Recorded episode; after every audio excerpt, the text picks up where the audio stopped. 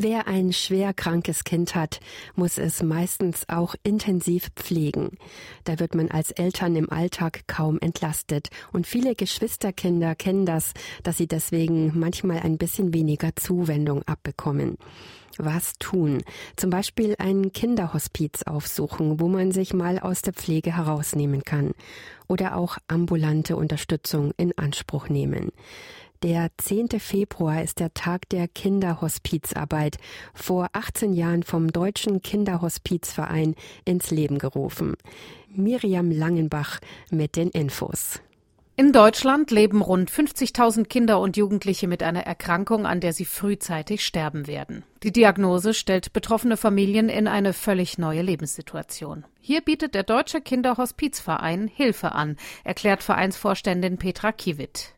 Bei den Erwachsenen kennt man Hospizarbeit aus den letzten Lebensmonaten. In ein stationäres Hospiz zum Beispiel geht ein Erwachsener eben für diese letzte Zeit und verstirbt auch meistens dort. Die Kinder- und Jugendhospizarbeit dagegen ist völlig anders. Hier findet das Angebot für eine Begleitung auf dem gesamten Lebensweg statt.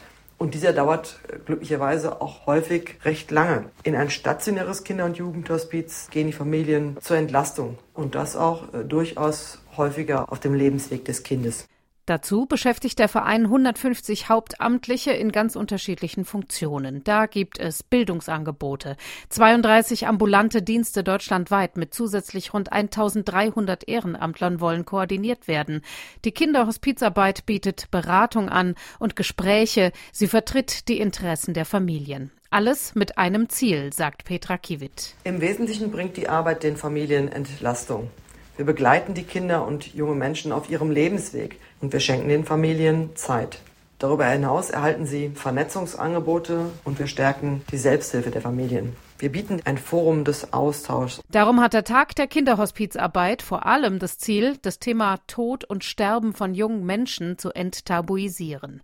Natürlich möchte der Deutsche Kinderhospizverein auch die Angebote seiner Arbeit bekannter machen, Menschen für ehrenamtliches Engagement gewinnen und finanzielle Unterstützerinnen und Unterstützer finden. Wer sich damit verbunden fühlt, hisst heute ein grünes Band, das Symbol für diesen Tag. Vielleicht gibt es am Wochenende eine Veranstaltung in Ihrer Nähe. Sollten Spenden gesammelt werden, geht der gesamte Erlös an die Arbeit des Deutschen Kinderhospizvereins.